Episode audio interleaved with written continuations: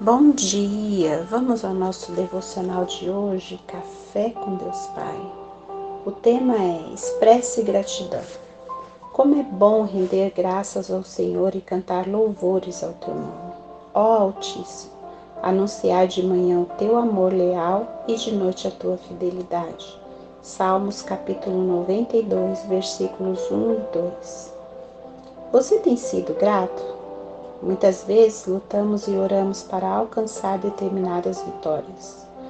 Então, quando elas chegam, comemoramos, mas pouco tempo depois nos acostumamos e deixamos de dar a devida importância ao fato, como se aquilo perdesse o valor. Agir com gratidão é lembrar constantemente do que Deus fez e faz por nós todos os dias. Isso nos torna pessoas alegres satisfeitas. O contrário também é verdadeiro.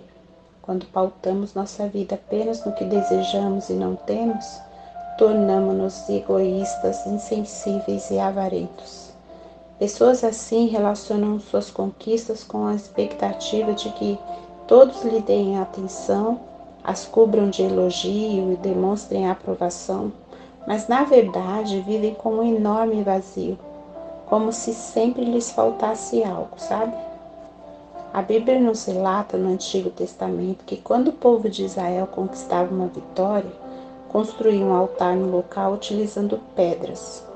O motivo dessa edificação era servir de memorial, ou seja, quando estivessem caminhando por aquela região, lembrariam da vitória que Deus lhes der e demonstraria gratidão e louvor.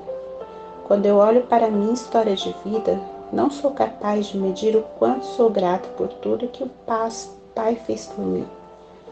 Se eu não fizesse mais nada a não ser expressar gratidão a Deus até o último dia da minha vida, ainda assim seria pouco. E você, que tipo de memorial tem construído?